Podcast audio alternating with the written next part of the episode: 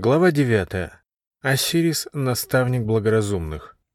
В полутемной комнате за овальным столом сидит чуть больше дюжины человек. Мал долго разговаривает с ними, но так и не может найти общего языка. Он всматривается в их лица и с удивлением ни в одном не может обнаружить даже намека на проявление разума. Перед ним стая хищников, подчиненных звериным инстинктам. Еще совсем недавно они были людьми, но теперь это всего лишь животные, Мал понимает, что они превратились в существ, не знающих сострадания, потому что однажды заглушили в себе голос разума, и ему хочется сказать им об этом и даже отдать должное уважение их выбору, но вместо этого он кричит «Мерзкие твари!». Мало неожиданно охватывает возбуждение, и он не узнает самого себя. Он встает, желает уйти прочь, но не может сделать и шага. Он оборачивается и видит, что из низа его живота тянется тонкая прозрачная нить, связывающая его с каждым из сидящих за столом. Не раздумывая, Мал обрезает нить мечом Рамзеса и сразу чувствует легкость во всем теле. От раздражения не осталось и следа. Мал поднимается к потолку и летит по широкой длинной галерее, и только перед самым выходом опускается на землю. Внезапно одно из существ рывком догоняет Мала и со злобным рычанием преграждает ему путь. Мал встречается с его холодным хищным взглядом. Как я мог говорить с этим бессловесным зверьем? Преследователь выхватывает меч, и его примеру следуют все остальные. Дикий вой разносится по пещере, стая бросается на Мала, чтобы разорвать его в клочья. Принц проснулся на исходе ночи. Рядом спала Лия.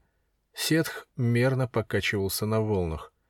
Мал оделся, накинул плащ и вышел из каюты. На верхней палубе в носовой части корабля молился верховный жрец бога Амуна. Мал зашел на корму и там, преодолевая боль, прочитал молитву. В эти предрассветные мгновения он желал лишь одного — как можно скорее оказаться в Мемфисе. Но стоило ему окончить молитву, как его мысли вернулись к ночному сну. Что означает появление зверей в человеческом облике? Похоже, что у них есть та самая часть души, с которой я утратил связь, но кроме нее у них ничего нет. А когда я отрезал нить, связывающую меня с животной частью души, я почувствовал необыкновенную легкость, и тогда мой рассудок сказал мне, что я вырвался из плена греховности. Я отверг в себе неразумное начало, с которым можно разговаривать лишь на языке кнута и пряника. И лучше потерять животную часть души, чем рассудочную. Все это так, вот только говорит это мне мой ум. Разве я могу ему верить? Мал вспомнил трактат Ибн Луки, писавшего о том, как в давние времена две части души, животное и рассудочное, мирно уживались друг с другом, пока Эблис не искусил Адама и его жену Хаву. Шайтан заставил поверить человека в то, что одна из частей его души возвышена и божественна, тогда как другая проста, низка и примирить их невозможно. Но в действительности Эблис, соблазняя первых людей, посеял семена хитрости и лукавства в высшей части души, и действует он не иначе, как через нее. И чем больше человек подавляет низшее начало, тем больше шайтан получает власти над ним. Низшая часть души хоть и наивна, но чиста. Эблис ее не тронул. Человек должен полагаться только на нее, тогда как все, что исходит от высшей части души, подвергать сомнению. Сон означал, что Мал испытывает гнев, направленный против животной части души, но разум подсказывал ему, что его спасение заключается в слиянии обеих частей души, и, возможно, это произойдет в обители Христа. Верховный жрец окончил молитву с первым лучом солнца и спустился в каюту. Мал отправился вслед за ним, чтобы услышать от него, наконец, что поход в честь первых богов завершен. Но вместо этого жрец который раз стал рассказывать о богах, первых наставниках египтян, какие подвиги они совершили на земле, как их почитали в египетских городах и селениях, и почему Пермеджет не был исключением среди них. Здешние жители великолепно знали египетские пустыни и были отличными проводниками. Они поклонялись богу Сетху, наделяющему людей воинской доблестью и способностью выживать в мире зверей и птиц. Одновременно Сетх противостоял тому, что создал Осирис и его сподвижники. Но люди учились у него прежде всего жить в гармонии с природой, какой бы дикой и опасной она ни казалась. Сетх учил людей понимать язык, на котором говорят звери и птицы, и заботиться о них. Под его наставничеством люди и звери вместе жили и вместе умирали. Но со временем человек, изобретая все более изощренные орудия убийства, уверовал в свое превосходство над миром зверей. Он стал требовать от животных беспрекословного подчинения своей воле. Так человек отдалился от зверей и птиц и перестал понимать их язык. «Если в этом хоть толика справедливости?» — спрашивал Мал сам себя. Он помнил, с каким укором взывали к нему полулюди-полузвери из сна. «Когда-то мы были вместе, а теперь ты предал нас. Зачем? Ведь ты такой же, как мы». Леопард, сопровождавший его в странствиях по Египту, стая волков, служивших лесному воину, безобидные существа из деревни оборотней вблизи Небура. Мал никогда не принимал их до конца, но и не смел отвергать их, пометуя о своем змеином торсе. Когда же брат Сетха Осирис стал наделять людей знаниями, продолжал Сейтах, отучать их от кочевого образа жизни, пропасть между человеком и зверем стала расти. Осирис научил людей выращивать злаки и строить города, преграждать дорогу в воде плотинами и, наоборот, открывать ее с помощью каналов, чтобы и в засушливые времена поля с посевами были увлажнены. Осирис дал людям искусство, ремесла и установил законы, Тогда-то и пошатнулось доверие к его брату. Люди стали забывать Сетха, и тот возненавидел все, чему наставлял людей Осирис. В особенности его ненависть была обращена на земледелие и градостроительство. Сетх считал, что Осирис призывает истязать землю, а что может быть бессмысленнее возведения зданий, которые рано или поздно обратятся в пыль? В гневе Сетх обрушивал на землю засухи, бури, шторма. В тех случаях, когда Осирис взывал к разуму, Сетх прибегал к силе. Только так он чаял вернуть людей из добровольного рабства к свободе. Война между братьями стала неизбежной. Сетх решил умертвить Осириса, подобно тому, как он сам умертвляет дух людей, развращая их роскошью. Однажды во время пира богов Сетх выставил на всеобщее обозрение искусно выделанный саркофаг, объявив, что подарит его тому, кому он придется в пору. Один за другим боги стали примиряться к саркофагу, а когда очередь дошла до Осириса и он улегся на смертное ложе, подручные Сетха захлопнули крышку гроба, запечатали ее свинцом и бросили в воды Нила. А когда течением реки саркофаг прибило к берегу, Сетх нашел его, открыл, разрубил тело Осириса на 14 частей и разбросал их по всему Египту. Супруга Осириса Изида, ее сестра Нефтида, тот и Анубис в течение 12 дней собрали 13 из них. Отсеченный сетхом фалос был брошен на съедение Аксиринхам. Те без зазрения совести поглотили божественную плоть, за что и были прокляты приверженцами Осириса. Сторонники Сетха, наоборот, признали их священными рыбами за то, что те предотвратили растрату жизненной силы на созидание того, без чего человек может легко обойтись.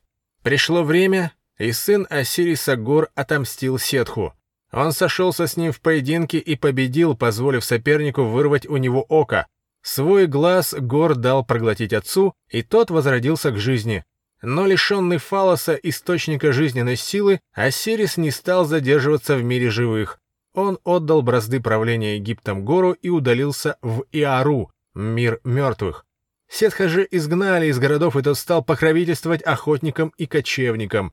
Он и сам не переносил людей, не способных оставить города и вернуться в лоно природы. Их стремление к знаниям, обладание которыми порождало только лень, жажду роскоши и чревоугодия, в глазах Сетха ставили людей ниже зверей и птиц.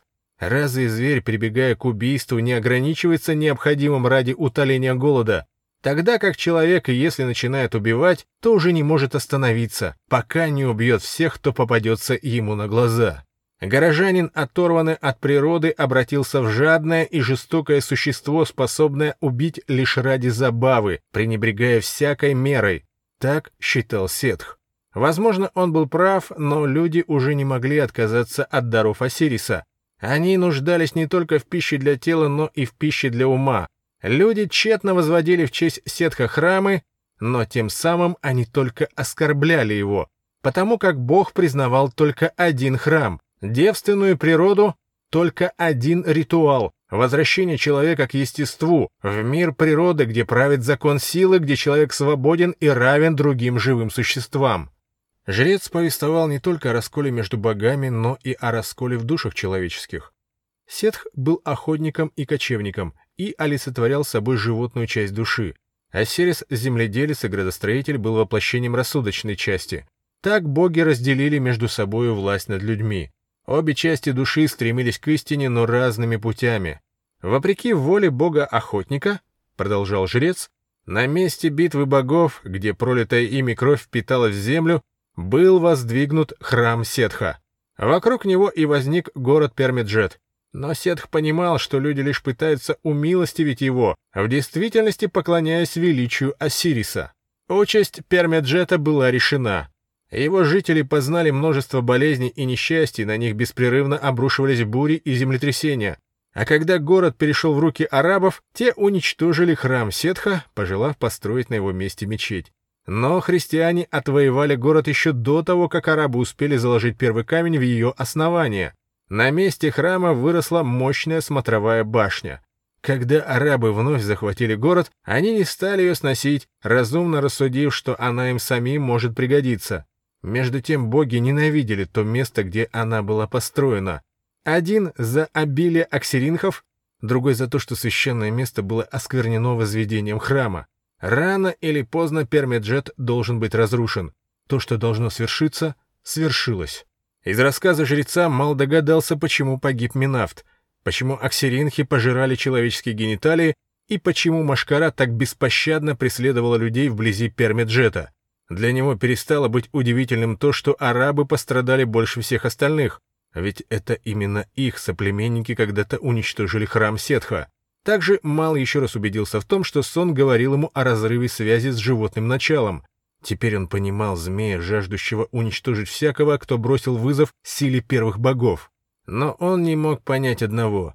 Зачем жрец все это ему рассказывает? Неужели ради того, чтобы змеиный князь встал на сторону Сетха или Осириса? «Ты многое прояснил мне», — сказал Мал. «Но скажи, теперь я свободен от дани твоим богам». «Ты будешь свободен, как только ступишь на землю великого Мемфиса, змеиный князь», — ответил жрец. Мал даже показалось, что он ослышался, но переспрашивать не стал. «Я буду ждать этого дня с надеждой и смирением». Жрец отправился спать, а Мал поднялся на палубу и присоединился к утренней трапезе. Наблюдая за Аузахетом, угощающим Лию сладкими орешками, Мал задумался, почему капитан поначалу управлял кораблем, который сам же назвал гором, а затем сменил его на Сетха. Когда после завтрака он спросил его о том, каких богов он почитает больше всех остальных, Аузахет ответил ему так. «Как среди богов, так и среди людей у меня нет фаворитов. Я поклоняюсь им всем в равной степени. Мал вспомнил, что Сейтах на похожий вопрос ответил ему так же, хотя и именовал себя верховным жрецом бога Амуна. Но почему ты первый корабль назвал в честь бога Гора, а следующий в честь Сетха? Когда вы меня наняли, первым, кого я встретил, оказался Гор, юноша, мечтающий стать капитаном. Это был знак, благодаря которому я выбрал имя для парусника. В Неборе я стал капитаном другого корабля, и выбрал имя противника Гора, Сетха, чтобы и ему воздать должное. Выходит, действия капитана были осознанными, подумал Мал.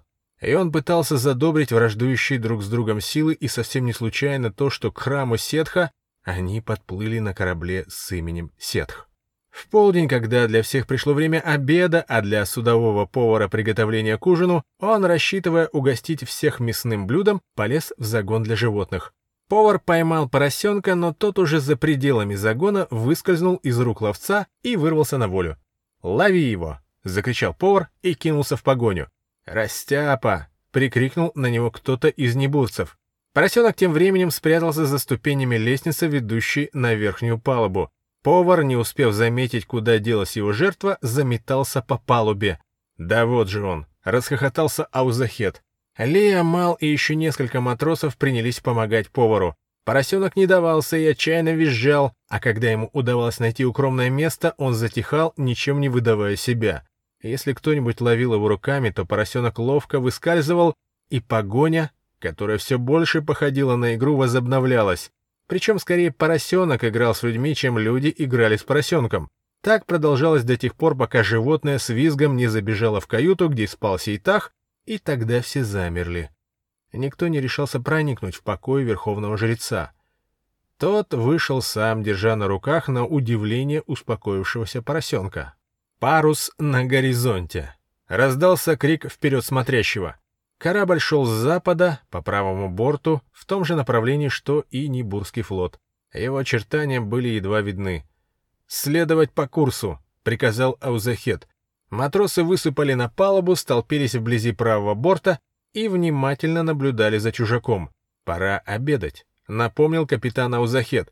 «Не стойте, как истуканы, что вы корабля никогда не видели?» Матросы засуетились. Одни побежали за корзинами с едой, другие спустились в трюм, чтобы вынести наверх бочку с водой.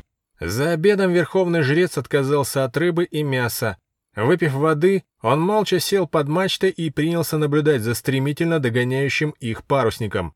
Теперь уже можно было ясно разглядеть его красно-белые паруса, точь-в-точь точь такие же, как у летающего Небурского корабля.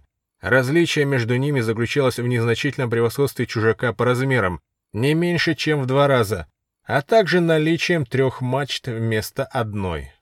«Парусник набирает скорость почти так же, как наш гор», — заметил Аузахет а когда парусник приблизился к сетху на расстояние выстрела катапульты, к Малу пришло состояние покоя и безмятежности. Это было в точности как во сне, перед тем, как он залетел. Мал обернулся к Лии. «Чувствую легкость во всем теле. Еще немного, и я взлечу». «А я бы сейчас с удовольствием пробежалась по воде», — улыбаясь, ответила Лия. Небурские воины по приказу своего предводителя облачились в доспехи и приготовились к встрече с неприятелем. Между тем парусник приблизился к борту сетха настолько, что можно было различить гигантское око на его носовой части, тонко выделанные перила, мачты и надпалубные надстройки. Мал решил, что на нем плывут египетские мореплаватели, и подошел к жрецу, чтобы получить от него разъяснение. Сей так смотрел на корабль с восторгом и сам при этом выглядел так, как будто ему предстояло священнодействие. «Всевидящее око Гора», — сказал он, указывая в сторону парусника — это посланники первых богов. Так ты же дал их прибытия? Я молился, чтобы как можно скорее увидеться с ними, ответил Сейтах, не сводя глаз со стремительно приближающегося парусника.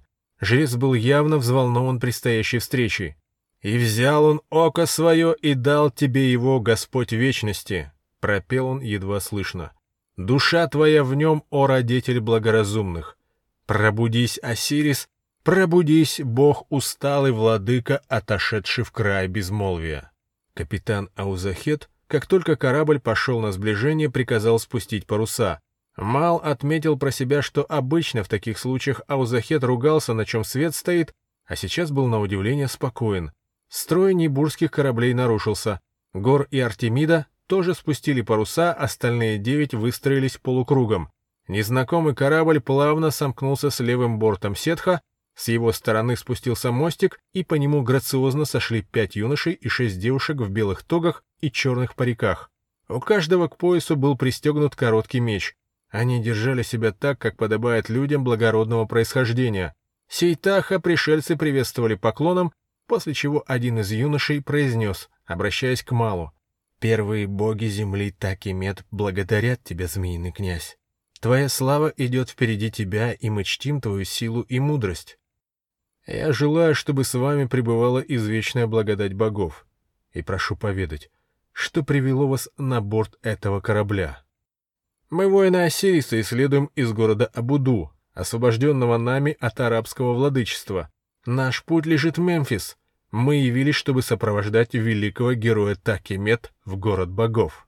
Мал никак не ожидал услышать таких речей. Он знал, что пришельцы не лгут, и все же они что-то не договаривают. Чему эти почести? Мал всего лишь наемник, у него нет господина среди змеиных богов.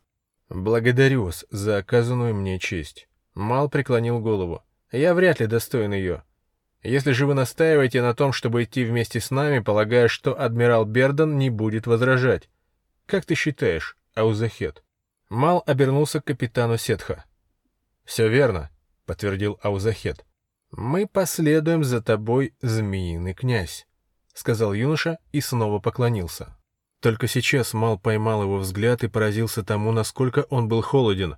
Голос юноши звучал с торжественной красотой, а его глаза при этом были пусты и безучастны. Но ведь именно так смотрит на мир и он сам. Значит, перед ними такие же, как он, бесстрастные рыцари, способные заглянуть человеку в душу и распознать его чувства. Одиннадцать воинов сошли на борт Сетха, он двенадцатый по счету. Так же, как и вновь прибывший корабль в Небурской флотилии. Сомневаться не приходилось. Их судьбы связаны между собой. Посланцы богов вернулись на корабль, и Мал направился к капитану Бердену. Адмирал встретил его на капитанском мостике. Он все видел собственными глазами. «Как называется этот корабль?» Первым делом спросил Берден. «Осирис?» — уверенно сказал Мал, хотя никто при нем не произносил имени корабля. «Его мачты тонкие, как свечи. Великое благо, что он не познал шторма. А как зовут его капитана?» Он не сказал мне свое имя. «Разве ты не знаком с ним?» «Я не знаю никого из этих людей, зато они знают меня». «Тебе не кажется это странным, мой добрый друг?» «Это действительно странно», — подтвердил Мал. «Как они смогли найти наш флот в водах Бескрайнего Нила и как они смогли безошибочно выбрать корабль, на котором плывешь именно ты?» Такие вопросы Малу с некоторых пор даже не приходили в голову. Они всего лишь преданно служат своему богу, и тот открывает им любой путь. Готов ли ты поручиться за них своей честью? Я даю слово, что они не причинят никакого вреда Нибурскому флоту. Этого достаточно. Неужели вы допустите, — вмешался Геральт, — чтобы этот корабль шел вместе с нами, не зная, будут ли они подчиняться вашим приказам? Нам не о чем волноваться. С этим кораблем у нас слишком разные цели. Я не буду командовать людьми, взявшимися неизвестно откуда, и отдавать приказы капитану, имени которого я не знаю. Если ему вздумается отделиться от нас и пойти своей дорогой, то я не буду возражать. Осирис занял место в строю вслед за сетхом, но вскоре ветер ослабил паруса, а потом и вовсе прекратился. Флот замер посреди Нила. Ожидание ни к чему не привело. Ветер так и не появился. Матросы принялись развлекаться игрой в кости — Аузахет разогнал их, заставив чистить палубу до блеска. Между тем на флагманском корабле матросы вставили весла в уключены и своими силами сдвинули с места корабль. Всем остальным пришлось последовать их примеру. Над палубой пронесся ропот. Матросы обвиняли приставший к их флоту корабль в том, что именно из-за него пропал ветер. Аузахет сначала разогнал недовольных, как крыс по норам, а потом, подобно мудрому родителю, собрал их и объяснил, что этот корабль — знак богов, к которому нужно отнестись с должным почтением. Раздались ритмичные всплески весел. Корабль двинулся прежним курсом. К вечеру небо заволокло мутной пеленой. На горизонте появилась стремительно разрастающаяся туча. Как только до кораблей долетел порыв колючего ветра, разразилась буря. Матросы едва успели закрепить паруса на реях, собрать навесы и спрятать их в трюме. Сверху людей секли струи дождя, снизу к ним тянулись щупальца волн. Аузахет велел всем привязаться к мачтам и бортам и помалкивать, чтобы в тот момент, когда он отдаст приказ, его мог услышать каждый. Мал и Лия, прижавшиеся друг к другу, защищаясь от почти сплошных потоков воды тонким и поэтому бесполезным плащом, беспрекословно дали себя привязать и вовремя, Ветер стал яростно раскачивать корабли из стороны в сторону. Прямо у них на глазах Гера наскочила на Гефест и разбила ему корабельные весла по левому борту в щепы. Два человека упали за борт. Чтобы избежать еще одного столкновения, Аузахет приказал отгрести как можно дальше от других кораблей. Гребцы, что было сил, вонзили в клокочущую воду лопасти весел. «Но так мы потеряем из виду наши корабли», — возмутились небурцы. «Это будет меньше из зол, что нам суждены сегодня», — осадил их Аузахет. «Еще немного, и корабль будет нестись по волнам сам по себе». Буря стихла только ночью. Качка прекратилась, и капитан приказал зажечь фонарь, чтобы дать разглядеть месторасположение сетха всем остальным судам. Всю ночь вокруг корабля, управляемого Аузахетом, собирался Небурский флот. А если кто-либо вдруг терялся из виду, то капитан великодушно приказывал остановиться и подождать отстающего. На рассвете выяснилось, что по пустыне серой воды бредут только 9 из 12 кораблей. Сетх и его команда, благодаря искусству капитана Аузахета, остались целы и невредимы. Зевс и Гера лишились мачт. Корабль Миндия затонул, а его экипаж перебрался на борт Бастет. Гор и Осирис бесследно исчезли.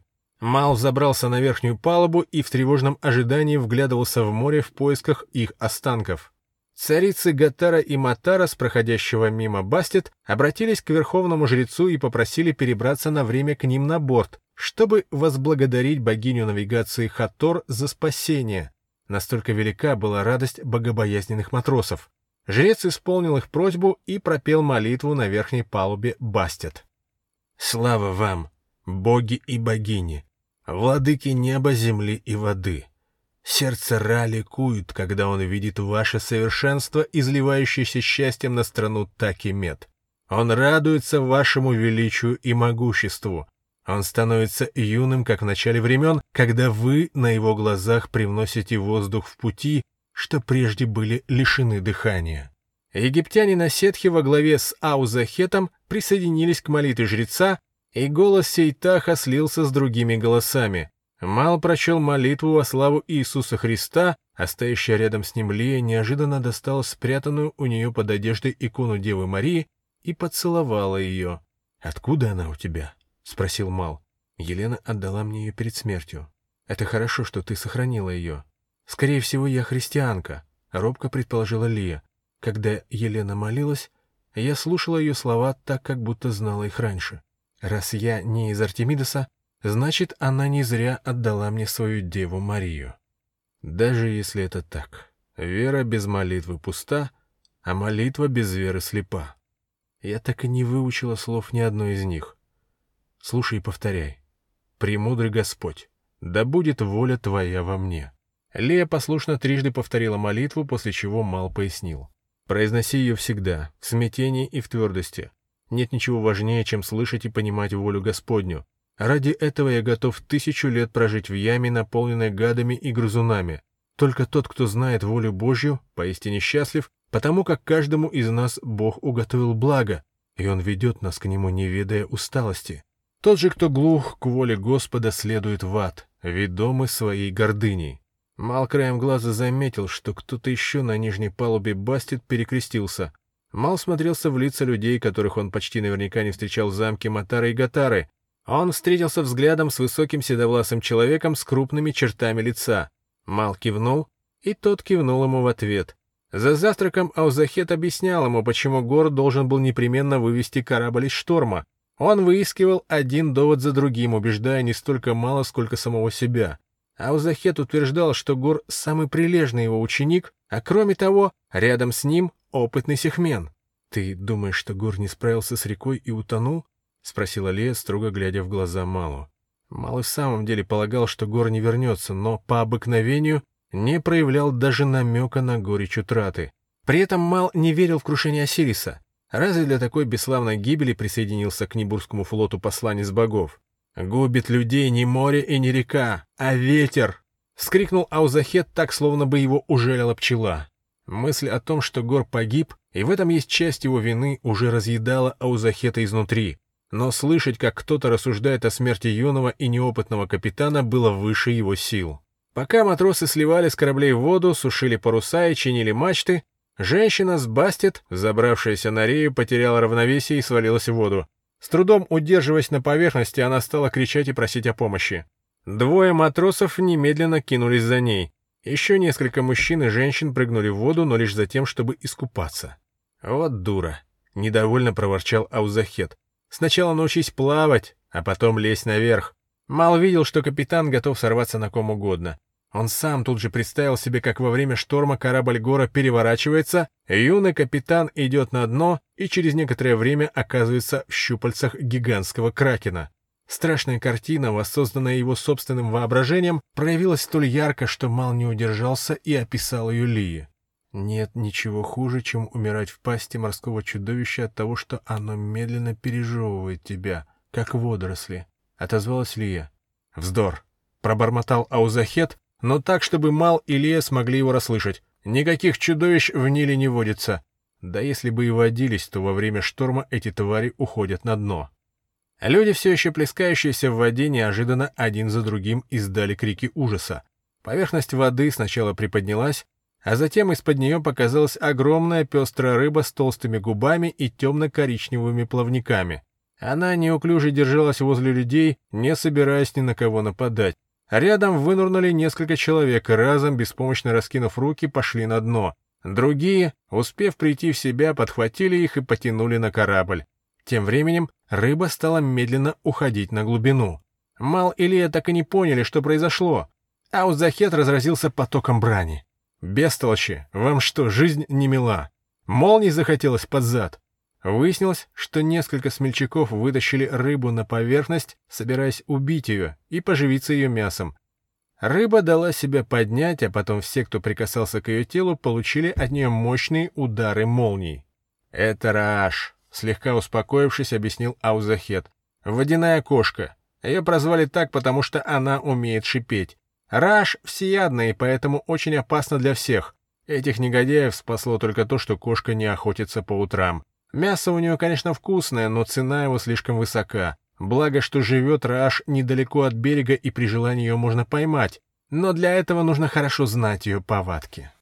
Возможно, раньше здесь и был берег. Заметил Мал и добавил, до того, как начался большой разлив Нила. Весь остальной день Мал провел в тягостном ожидании, что вот-вот на горизонте появятся паруса гора. На кораблях продолжались восстановительные работы. Ночью матросы спустили на воду шлюпку и с зажженными факелами стали ловить рыбу. Они ждали, когда рыба подплывет, привлеченная светом, и поражали ее гарпунами. Гор и Осирис так и не вернулись. На рассвете Небурский флот пошел дальше. Мал все еще не мог смириться с гибелью юного капитана. После утренней молитвы он скрылся в каюте и принялся рассуждать.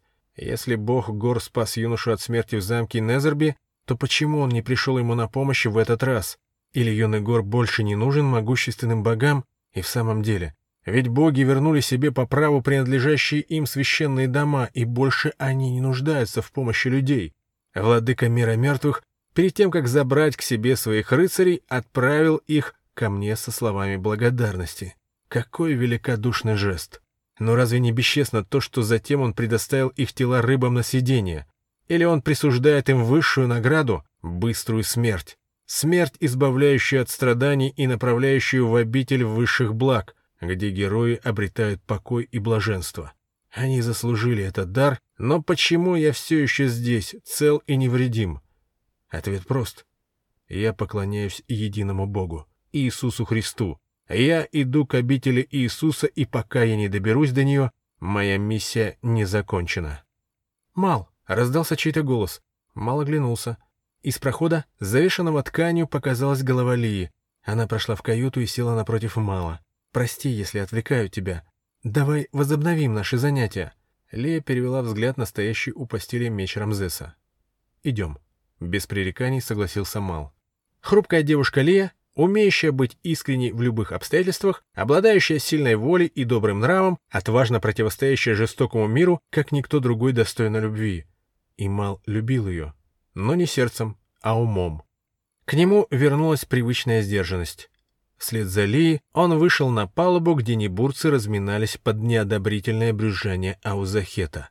Лия уже успела выучить несколько атакующих и защитных приемов, для нее пришло время довести их до совершенства. Но Ли не хватало гибкости. Ее шаги были слишком пружинистыми. Она двигалась, как деревянная кукла.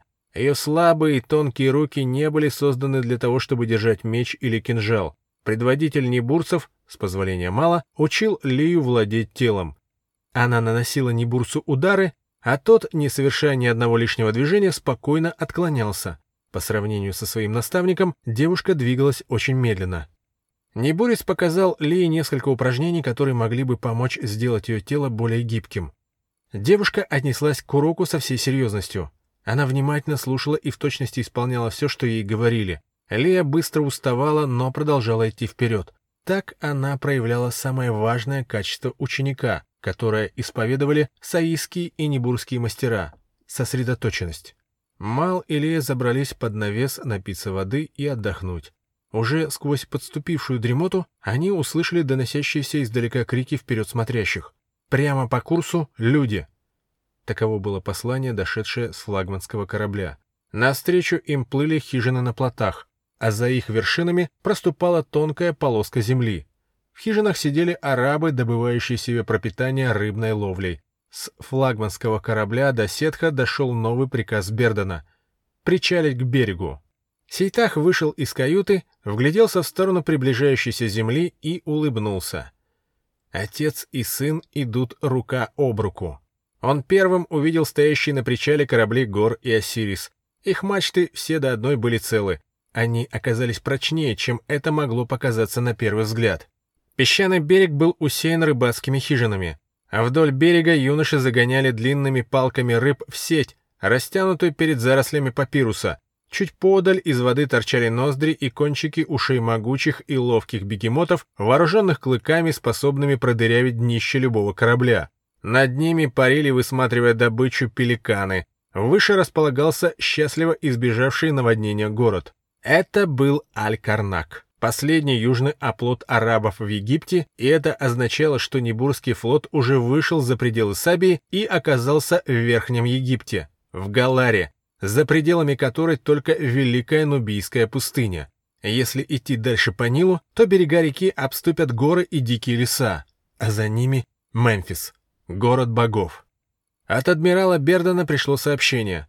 Всем капитанам немедленно собраться на флагманском корабле. Лея решила навестить амазонок на Артемиде, а Мал и Аузахет отправились на борт Зевса. По пути они увидели идущую к берегу галеру под арабским флагом. Похоже, что мы не одни бороздим Нил в поисках оставшихся без крова. Неужели они не спасли своих людей в Пермиджете? Вода залила всю Сабию, кто знает, откуда они держат путь. На Зевсе Мал первым делом обнял Гора. Тот прошел испытание штормом и доказал, что достоин звания капитана. Седовласый человек, которого Мал приметил на Бастет, оказался капитаном затонувшего Миндия. Его звали Гилом. Берден объявил о том, что миссия флота завершена, пришло время возвращаться в Небур. В Аль-Карнаке небурские корабли возьмут на борт последнюю партию пострадавших от наводнения. Бердан напомнил о том, что капитаны всех кораблей должны беспрекословно исполнять его приказы. Сейчас все должны распределить между собой людей и запастись продовольствием. Заговорили о Джирджисе и его погибшем капитане. Никто не мог объяснить, почему он ослушался приказа. Бердана убеждали в том, что капитан принял решение под влиянием спасенных им арабов и поддался уговорам следовать к единоверцам. Но адмирал не верил в то, что небурский капитан мог поддаться чьим-либо уговорам. Капитаны Нуна и Нуанет в свою очередь уверяли, что арабы на их борту вели себя вблизи Пермеджета смирно и ни о чем не просили. Но никаких других объяснений гибельному решению капитана Джиржиса не было. Адмирал выразил сожаление Гилу в связи с крушением Миндии. Капитан принял их молча и не стал вдаваться в подробности. Затем Бердон поздравил Гора с тем, что он вывел корабль из шторма. Юный капитан, в отличие от Гила, обо всем рассказал. Когда Гор увидел, что корабль Аузахета вышел из строя в правую сторону, то приказал уходить налево. А когда буря кончилась, то выяснилось, что их унесло слишком далеко. Но не только их одних. Рядом шел Осирис. Его капитан указал Гору путь до материка, а по дороге к Алькарнаку они встретили пять арабских кораблей, но только один из них добрался вместе с ними до берега. Тогда Аузахет спросил Гора, Арабы шли в сторону Аль-Карнака или наоборот, покидали его. Гор не знал, что ответить, а Берден сказал, что это не имеет значения, потому что никто не посмеет напасть на корабли, идущие под небурскими флагами. Адмирал еще раз поблагодарил Гора и вернулся к тому, ради чего он собрал всех капитанов. Надо было распределить людей по кораблям. Большинству из них нужен был Небур, оттуда проще всего добраться в любой город Египта. Капитан Диониса Критий предложил Бердану купить его корабль в том случае, если суда, следующие в Небур, будут переполнены. Адмирал согласился. Дионис нельзя было сравнить с Джиржисом, зато так флот восстановит свою численность и в Небур вернется столько же кораблей, сколько когда-то покинуло его. Что же до съестных припасов, то их можно было пополнить как в самом Алькарнаке, заняться этим вызвался капитан Гефеста, так и вблизи его, где паслось огромное стадо буйволов. Капитан Герек Сант предложил устроить на них охоту. Его поддержала капитан Артемиды Танис. Она не применула напомнить о том, что на ее корабле плывут опытные охотницы, которые жаждут проявить мастерство стрельбы из лука. Но Бердан заявил, что на охоту пойдут только привыкшие к слаженным действиям небурцы. Когда капитаны были готовы разойтись по кораблям, в каюту вошел Геральт и сообщил о том, что наместник Алькарнака приглашает их к себе во дворец. На охоту было решено отправиться завтра на рассвете. Облаченные в зеленые туники небурские капитаны шли по пыльным закоулкам мимо ветхих, покрытых трещинами домов. Отовсюду доносился отвратительный запах человеческих испражнений. Мал недоумевал, Что за люди здесь живут и почему они до сих пор не покинули этот зловонный город? Лишь изредка им попадались аккуратные дома с ухоженными садами, где росли шелковичные и лотосовые деревья, на ветвях которых сидели голуби. Наместник Алькарнака проживал в невзрачном трехэтажном доме, пространство перед которым было ограждено высоким забором. Возле ворот слуги с помощью веников из пальмовых листьев разбрызгивали воду, чтобы прибить пыль к приходу гостей. Во дворе в изобилии росли цветы и фруктовые деревья. В глубине сада бил фонтан, и его струи не спадали в отделанный мрамором бассейн. Капитаны подошли к дому, поднялись на третий этаж и оказались в зале, украшенной тканями с золотой вышивкой. Пол укрывал персидский ковер, усеянный подушками в шелковых наволочках. Посередине стоял мавританский столик. Слуги-нубийцы внесли золотые и серебряные блюда с хлебом, мясом, сыром и овощами. Капитаны принялись за угощение. Тишину прорезало пение Муэдзина. Для арабов пришло время молитвенного ритуала. Мал вышел на балкон и вдохнул доносящиеся из сада ароматы жасмина и лаванды. Отсюда он мог наблюдать горожан, собравшихся на площади перед мечетью и обратившихся в неподвижные изваяния. Дома тонули в однообразной жемчужной пелене, накрывающей город вместе с вечерней мглой. Но бийцы внесли четыре пылающих факела и вставили их в кованые кольца на стенах. Вслед за ними, в сопровождении двух вельмож, в зале появился наместник Аль-Карнака а его звали Бассам. На нем был кафтан, подпоясанный красным кушаком, красные туфли, расшитые золотом, и бело-зеленый тюрбан с пером цапли. Радушно улыбаясь, он приветствовал капитанов как самых дорогих гостей и принялся сам разливать смешанный с теплым молоком медово-мускусный напиток. «Наводнение пригнало в эти края много живности», — сообщил он капитанам. «И она успела нагулять жир на местных полях», — поддакнул ему капитан Гефеста. Слава милосердному Аллаху за то, что он не позволил вышедшему из берегов Аль-Бахру поглотить нас подобно ночи, без остатка пожирающий солнечный свет. Улыбаясь, добавил Басам. «Да будут также плодоносны земли твоего повелителя Аль-Азиза». С этими словами Бердан поднял пиалу и осушил ее. Его примеру последовали все остальные участники застолья. Мал заметил, что наместник неслышно перебросился несколькими словами с одним из своих вельмож, после чего тот подозвал слугу и шепнул ему что-то на ухо. Это показалось мало подозрительным. «Что привело вас в благословенный Аллахом Аль-Карнак?» позволил себе проявить любопытство Басам, когда слуги принесли сладости и фрукты. «Мы шли от Небора через всю Сабию, чтобы спасать несчастных, чьи дома оказались под водой», — объяснил адмирал Бердон. «Великодушие Нурека не имеет границ», — не дал ему продолжить Басам. Для Мала откровенная лесть из уст наместника только подчеркивала его хитрый нрав. Он не доверял Басаму. Наместник был явно из тех, кто может быть щедр по отношению к кому угодно у себя дома, а как только гость выйдет за ворота, то запросто прикажет вонзить ему кинжал в спину по самую рукоять. «Мы сделали все, что могли, и теперь собираемся повернуть корабли назад», — сказал адмирал. «Да возрадуются вашему возвращению благородные жители Нурека». Снова подхватил слова Бердана Басам. «Нам нужна провизия». Бердан неожиданно перешел к делам насущным. «Возле города пасутся буйволы и дикие козы». «Ни о чем не беспокойтесь», — перебил его наместник. «Во славу султана Аль-Азиза, да пребудет с ним воля пророка Мухаммеда, я прикажу наполнить ваши корабли самой вкусной снедью доверху. Небур отблагодарит вас за щедрость». Несмотря на то, что Басам не дал четкого ответа, Бердан воспринял его слова как дозволение на охоту. Застольные льстивые речи еще долго лились непрерывным потоком. Наместник стал настаивать, чтобы пир продолжался до рассвета, на что Бердан решительно возразил. Капитаны не могут надолго покидать свои корабли. Утром к причалу прибыли проводники, чтобы указать небурцам путь к пастбищу буйволов. Вслед за ними местные погонщики подогнали не меньше десяти повозок, запряженных лошадьми. Рыжебородый капитан Герек, Сант и Геральт вывели своих людей на охоту. От нечего делать Мал отправился вместе с ними. Шесть дюжин небурцев поднялись к Алькарнаку, а затем повернули в сторону поросшей молочаем саванны, где возвышались только одиноко стоящие пальмы.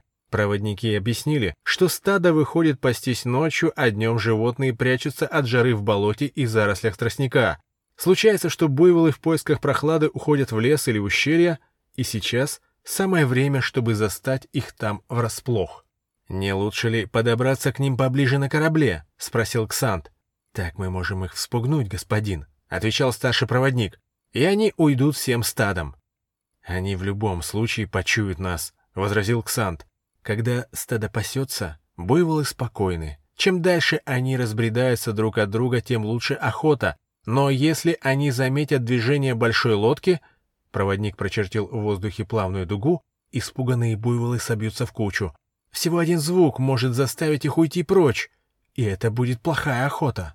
Проводник еще долго убеждал в своей правоте, и Ксант наконец согласился. Вскоре они вышли к редкому лесу. Проводники велели остановить повозки, чтобы спуститься с каменистого обрыва к берегу реки, но только после того, как они подадут небурцам сигнал. Проводники пошли вперед, за несколько шагов до обрыва они притаились, а потом разом исчезли.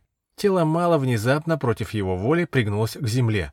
В этот самый момент на небурцев обрушился поток стрел. «К бою!» — отдал приказ капитан Ксант. Из редколесья появились пешие арабы с луками в руках. Их было не меньше сотни. Это была засада.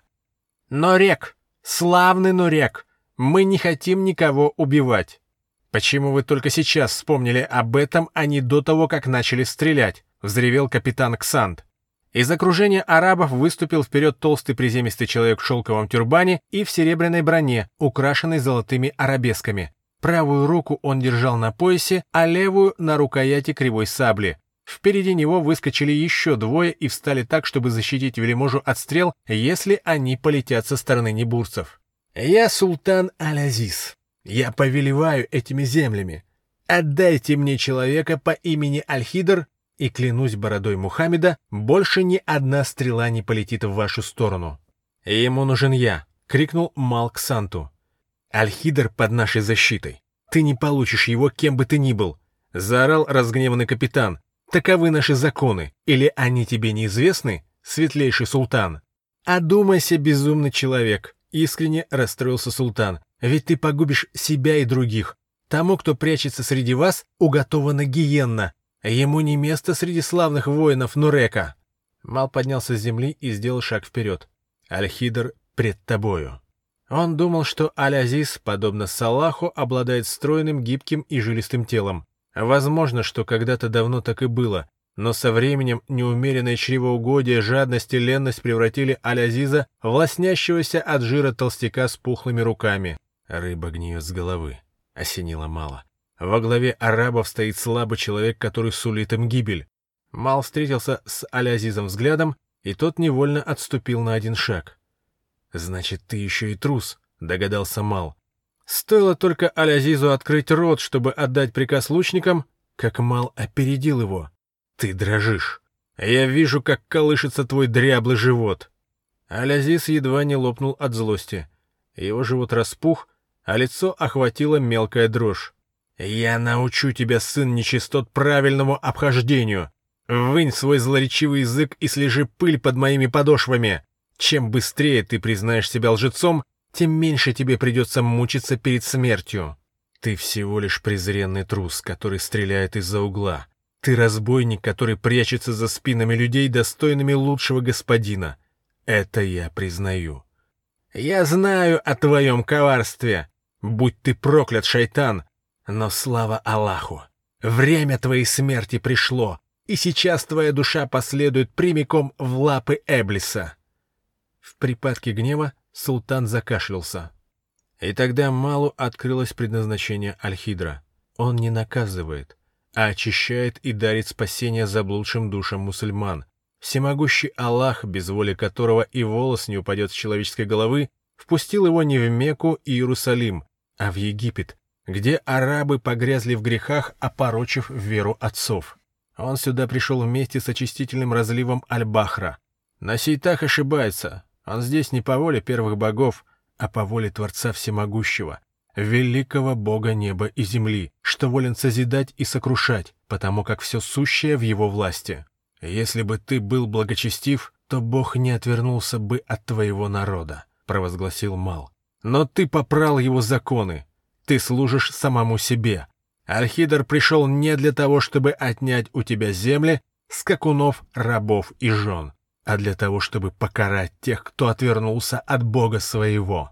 Глаза султана налились кровью, а на губах выступила пена. В толпе арабов поднялся ропот.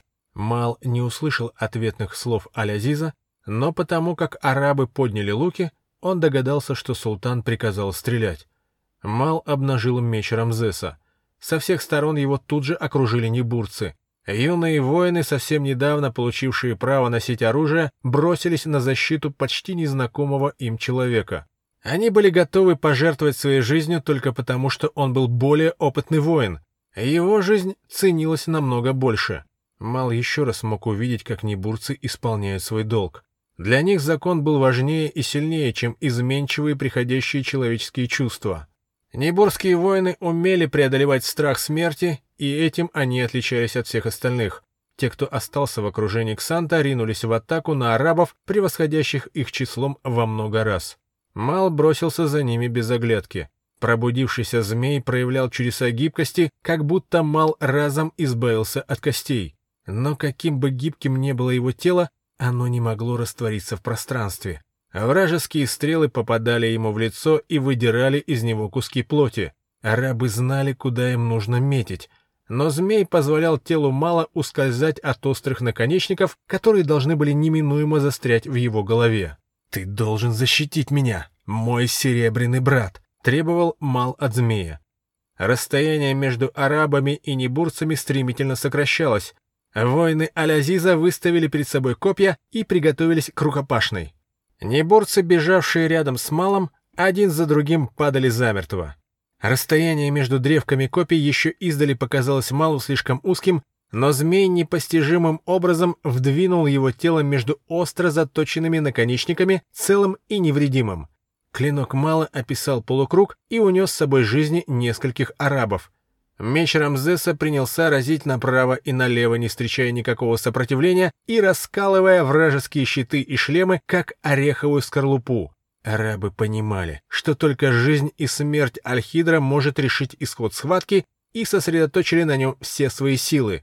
Меч Рамзеса двигался так быстро, что сам Мал не успевал уследить за ним. Клинок отражал десятки арабских мечей и копий, а затем наносил смертельные удары так, словно бы сам решал, кому жить, а кому умереть, анимал или змей, владеющий его телом. Так кто же находит бреши в строю арабских воинов, кружась вокруг них в танце смерти?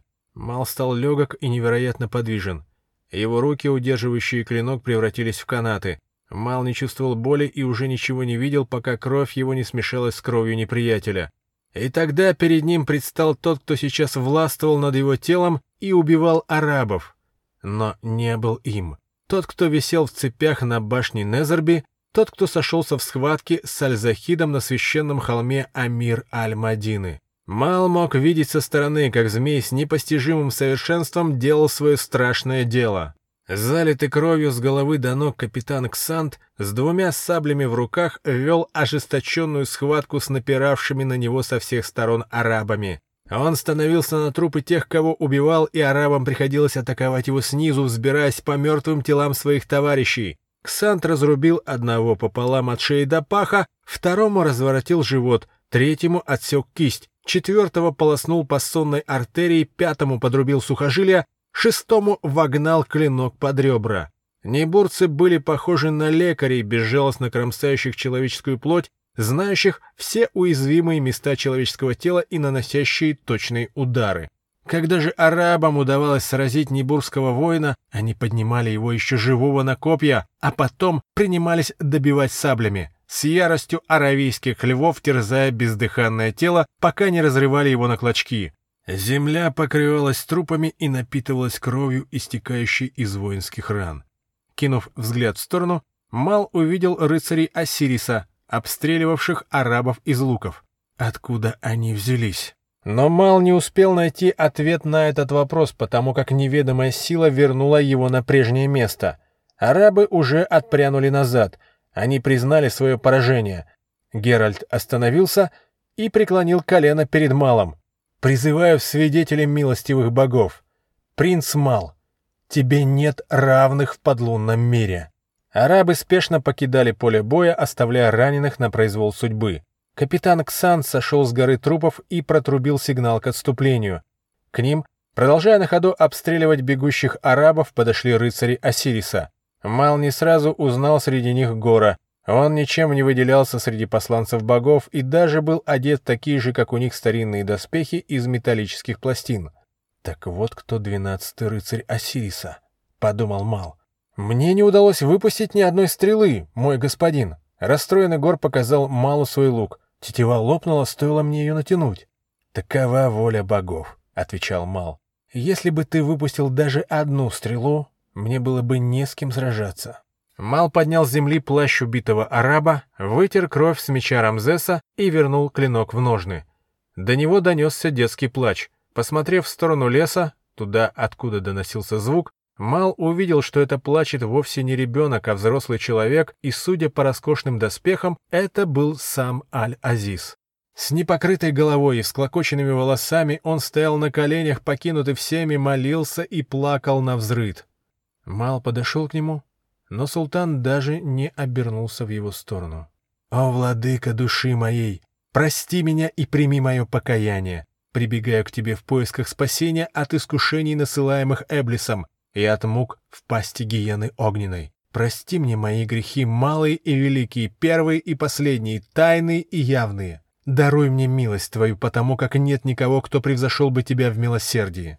Исполненные глубокой боли слова Аль-Азиза звучали, как крик одинокой птицы, кружащей в воздухе над разоренным гнездом. Мал вспомнил поверженного Фарида Ола, его возбужденное раскрасневшееся лицо, на котором горечь поражения сменялась яростью и ожесточением, и его мольбы об убийстве. Аль-Азиз, в отличие от своего соплеменника, являл собой образец смирения. Такого Малу еще не приходилось видеть. Выражение лица у султана смягчилось, и он и в самом деле стал похож на ребенка.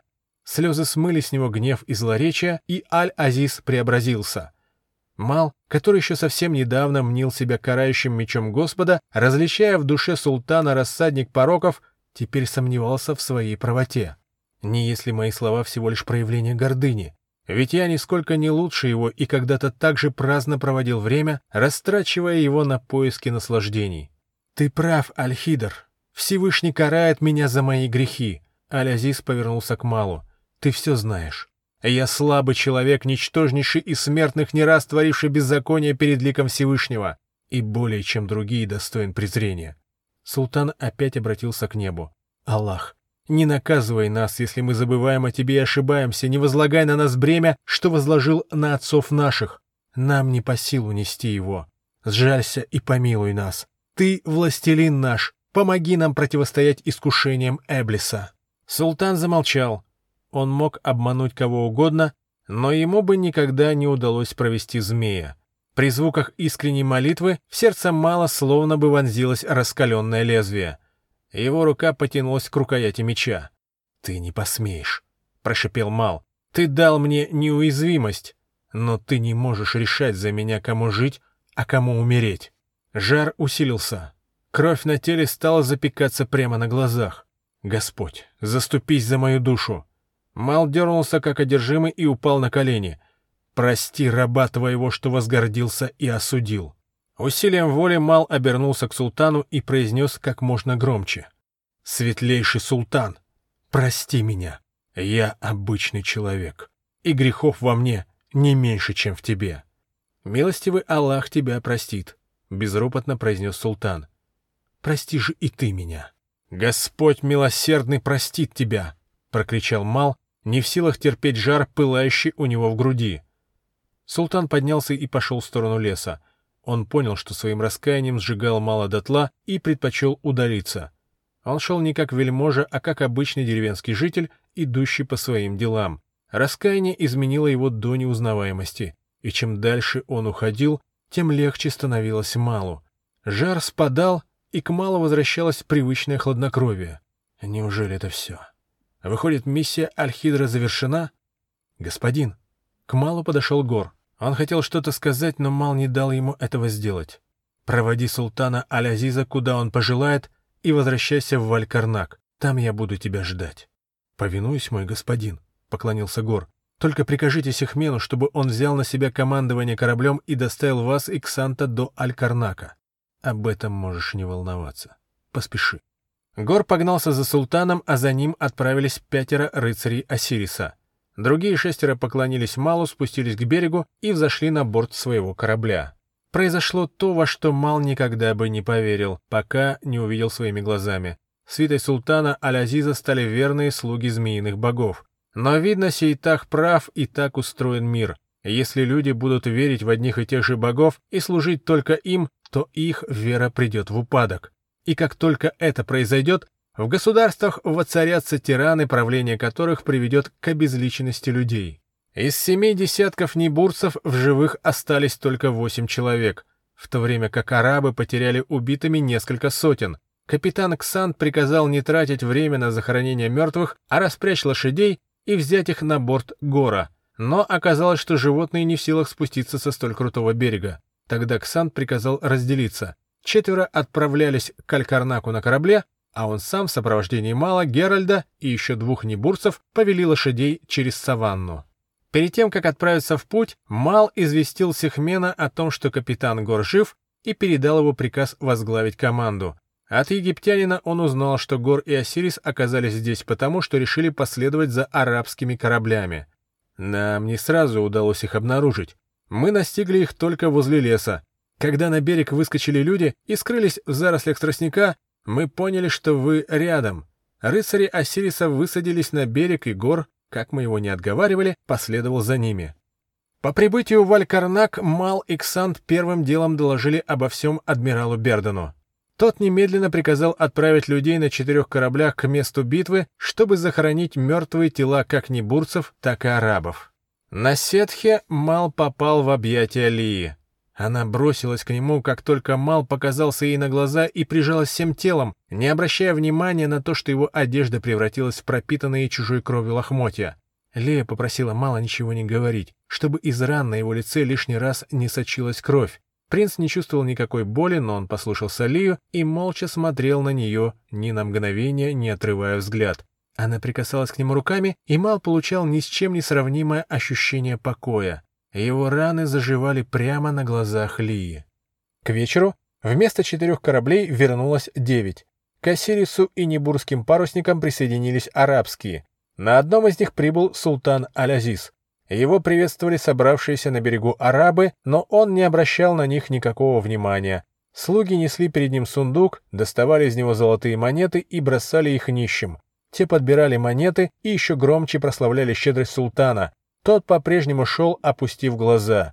Увидев среди встречавших наместника, Алязис велел Басаму щедро пополнить припасы небурских кораблей. Адмирал Бердан приказал на ночь удвоить охрану кораблей и смотреть в оба.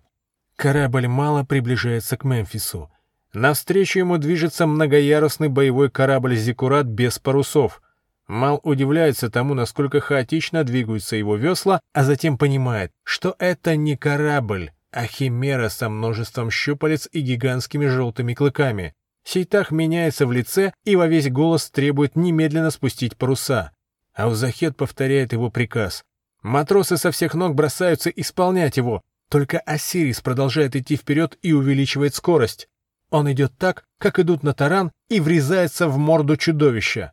В ответ на Осирис бросаются жуткие обликом полулюди-полузвери. Подобных существ Мал видел в обители Акера. Рыцари Осириса вступают с ними в битву. Кровь течет рекой, отрубленные части человеческих и звериных тел падают в воду. «Всем опуститься на колени! Это не наша битва!» — приказал Сейтах, затем обернулся к Малу и заботливо добавил. «Проснитесь, ваше высочество!» Мал проснулся, разбуженный вахтенным матросом. Бердан с Геральдом ждали его на Зевсе. Сон о битве Осириса и корабля Химеры был для него знаком усиливающегося противостояния между звериным и рассудочным началом. Мал понимал, что у него нет иного выхода, как примирить их. «Прощай, Мал», — Берден обнял принца. «Не знаю, свидимся ли снова, но ты всегда будешь желанным гостем в Небуре». «Прощайте, ваше высочество». Геральт последовал примеру Бердена. «Ты доблестный воин, и я счастлив, что мне довелось сразиться с тобой бок о бок. Теперь мне будет о чем рассказывать мечтающим о славе юнцам. «Прощайте», — кивнул в ответ Мал. На палубе его ждал строй небурцев в воинских доспехах. По команде Бердана они приветствовали мало поднятием меча. Напоследок адмирал объявил во всеуслышание. «Небур никогда тебя не забудет. Принц Мал».